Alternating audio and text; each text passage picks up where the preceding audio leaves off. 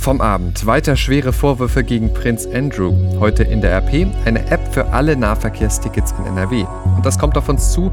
Heute ist der Internationale Tag der Menschen mit Behinderung. Am Dienstag, den 3. Dezember 2019. Der Rheinische Post Aufwacher. Der Nachrichtenpodcast am Morgen.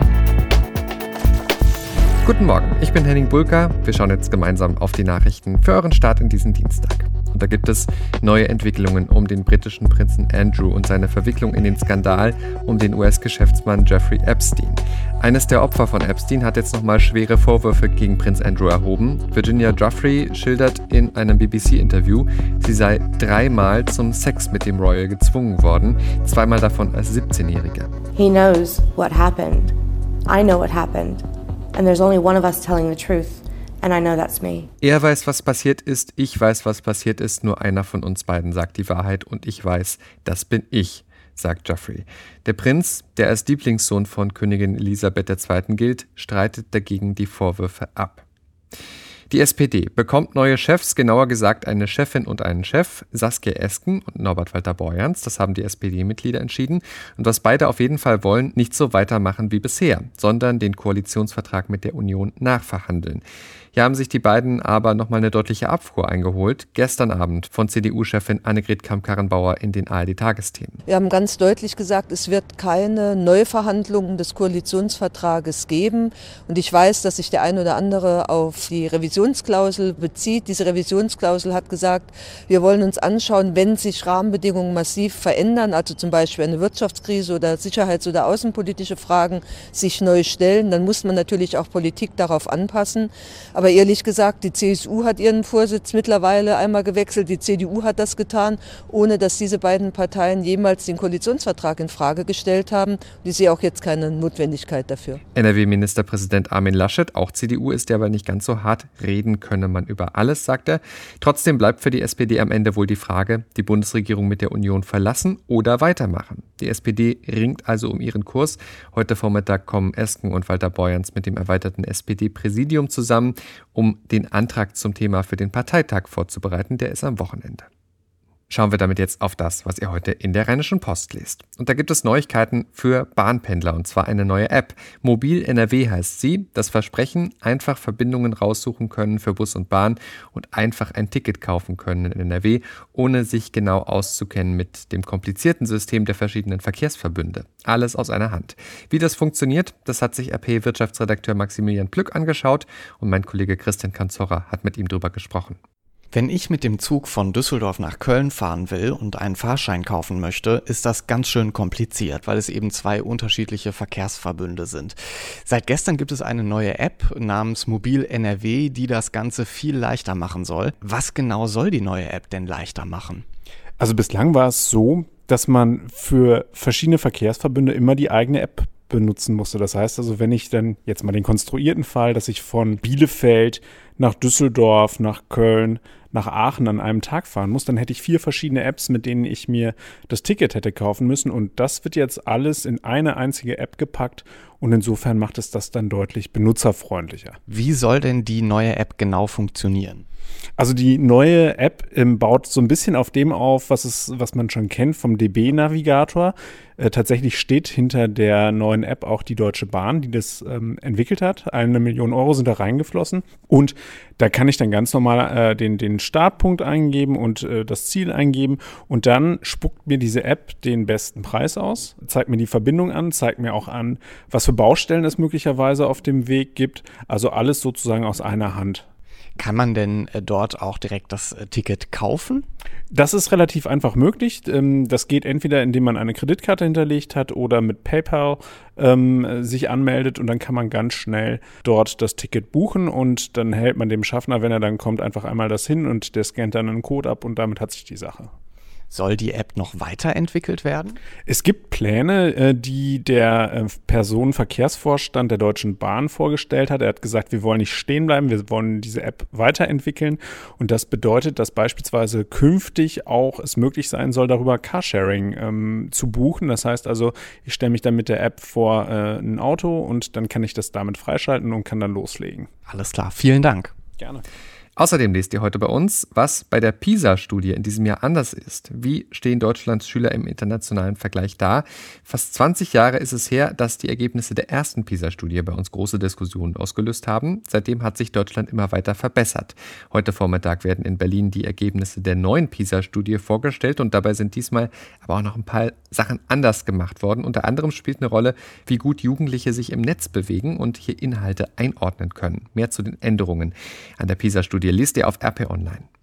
Schauen wir jetzt damit auf die Themen, die heute wichtig werden. Und mal etwas anders als sonst möchte ich hier keine ganz harte Nachricht vorne anstellen, sondern ein Thema, das sonst schnell untergeht, nämlich wie unsere Gesellschaft mit Menschen umgeht und lebt, die mit einer Behinderung leben. Heute ist der internationale Tag der Menschen mit Behinderung. Von den Vereinten Nationen ist er ausgerufen worden und die Deutsche Presseagentur hat zu diesem Anlass mit Markus Graupner gesprochen, Vorsitzender des Allgemeinen Behindertenverbands in Deutschland. Dabei die erste Frage, wie weit ist unsere Gesellschaft bei der Inklusion von Menschen mit Behinderung? Im Jahre 2019 schätzt sich die Lage als noch nicht zufriedenstellend ein. Es gibt eine Menge von Absichtserklärungen, aber sie sind in der Praxis noch nicht weit gediehen. Wie sieht es denn mit Jobchancen aus?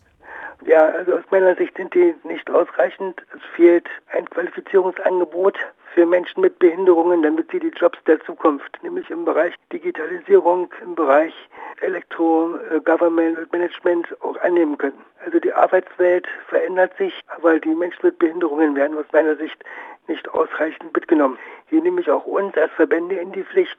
Es ist auch unsere Aufgabe, hier mehr und gezielter zu beraten, damit die Menschen die Angebote, die bereits bestehen, dass man das noch besser in Anspruch nehmen kann. Was kann denn für mehr Akzeptanz in der Gesellschaft noch getan werden? Das ist eine Sache, die kann man in einem Gesetz festschreiben und kann erklären, dass man in einer, dass man gemeinsam miteinander leben will. Man muss dann aber auch den Voraussetzungen dafür schaffen und zur Gesellschaft heißt auch äh, ÖPNV, der barrierefrei gestaltet werden muss. Es reicht auch zur inklusiven Bildung, wo es durchaus ja Absichtserklärungen gibt. Aber in der Praxis merken wir, dass wir oft alleine gelassen werden. Beim Thema Schule, da gibt es ja schon wieder Stimmen, die gegen Inklusion sind. Was halten Sie davon? Der Ansatz prinzipiell finde ich ist richtig, nämlich dass man gemeinsam lernt. Nur wer gemeinsam lernt, kann auch miteinander gemeinsam leben.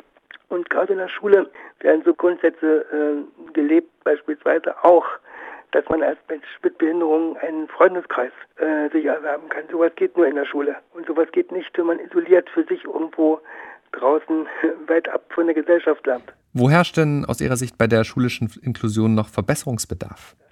Dringend brauchen wir, damit das überhaupt funktionieren kann, einen barrierefreien Zugang in die Schulen. Nur dann ist eine Inklusion möglich. Und wir müssen uns Zeit nehmen für den Prozess, dass es sehr wohl immer Menschen geben wird, die einen besonderen Hilfebedarf brauchen. Und wir müssen dafür auch entsprechend Personal bereitstellen und wir müssen uns die Zeit geben dafür. Eins können Gesellschaft nicht verordnen, das müssen Eltern auch tun. Das Lernen von gegenseitiger Toleranz und Mitmenschlichkeit. Ob Inklusion von Menschen mit Behinderung gelingt, daran haben wir alle also einen großen Anteil. Antworten von Markus Graupner, Vorsitzender des Allgemeinen Behindertenverbands in Deutschland. Mehrere tausend Stahlarbeiter von ThyssenKrupp wollen heute in Duisburg demonstrieren. Um 11.55 Uhr, also um 5 vor 12. Es geht ihnen um den Erhalt ihrer Arbeitsplätze. Außerdem fordern sie Investitionen in die Stahlproduktion. Anlass für die Kundgebung ist eine Aufsichtsratssitzung der Stahlsparte des Industriekonzerns. Bei dem Treffen will der Vorstand von ThyssenKrupp Steel Europe sein Konzept für die Zukunft des größten deutschen Stahlproduzenten vorstellen. Bei ThyssenKrupp ist nach Einschätzung der IG Metall das gesamte Stahlgeschäft in seiner Existenz bedroht. In London kommen heute die Staats- und Regierungschefs der NATO zusammen zu einem Gipfel, Anlass das 70-jährige Bestehen des Verteidigungsbündnisses. Allerdings, Frankreichs Präsident Emmanuel Macron hatte die NATO ja als Hirntod bezeichnet und deshalb steht die Frage im Mittelpunkt, welche Bedeutung die NATO überhaupt noch hat. Philipp Detlefs berichtet für die deutsche Presseagentur aus London. Wie stehen denn die Chancen, dass die NATO-Staaten wieder mehr Geschlossenheit hinbekommen oder stehen die Zeichen doch weiter auf Uneinigkeit? Naja, jetzt in den letzten Tagen sah das eigentlich eher nicht danach aus. Da haben sich die Spannungen eher noch verschärft. Und diese Aussagen von Macron, die haben zum Beispiel den türkischen Präsidenten Erdogan zu einem deutlichen verbalen Angriff veranlasst. Macron verfolge eine kranke Ideologie, sagte Erdogan, und er solle erstmal seinen eigenen Hirntod überprüfen. Ja, über den Zustand der NATO wird heftig diskutiert und ein weiteres Streitthema werden hier in London die Verteidigungsausgaben sein. Immerhin, die Zahlen gehen nach oben. Mit der Steigerung der Ausgaben reagierte ja unter anderem Deutschland auf die Forderungen von US US-Präsident Trump. Also vielleicht ist da eine leichte Annäherung in Sicht. Dann warten wir mal ab, was beim NATO-Gipfel rauskommt. Danke, Philipp Detlefs. Auch in Madrid wird gegipfelt. Die Weltklimakonferenz geht weiter. Auch Klimaaktivistin Greta Thunberg ist wohl bald mit dabei. Heute Morgen wird sie in Lissabon erwartet. Nach der Spontanverlegung der Konferenz von Chile nach Spanien, da war sie wie schon auf dem Hinweg zurück gesegelt. In Madrid möchte sie unter anderem am Freitag an Protestaktionen teilnehmen. Der Wolf ist zurück in NRW. Naja, zumindest drei Wölfe. So viele Tiere haben sich seit 2018 in Nordrhein-Westfalen angesiedelt. Sie leben alleine und weit voneinander entfernt. Am meisten erregt die Gemüter eine Wölfin aus dem Gebiet um Schermbeck, nördlich des Ruhrgebiets. Immer wieder hat das Tier Zäune überwunden und auf Weiden Schafe getötet. Heute berichten NRW-Umweltministerium und Landesumweltamt über die Lage der Wölfe in Nordrhein-Westfalen. Der Wolf ist streng geschützt. Der war fast 180 Jahre lang ausgestorben. Jetzt noch der Blick aufs Wetter für Nordrhein-Westfalen. Dieser Dienstag wird häufig bewölkt und neblig. Bis in den Vormittag hinein kann es vereinzelt auch noch etwas Sprühregen geben, sagt der Deutsche Wetterdienst. Später klart es ein kleines bisschen auf, dazu maximal 8 Grad heute. Morgen dann schöner und trocken, bei ähnlichen Temperaturen. Am Donnerstag wieder mehr Wolken. Das war der Rheinische Postaufwacher vom 3. Dezember 2019. Ich bin Danny Bulka, wünsche euch jetzt einen guten und erfolgreichen Tag und wir sind dann morgen wieder mit einer neuen Ausgabe für euch da. Ciao, ciao. Mehr bei uns im Netz www.rp-online.de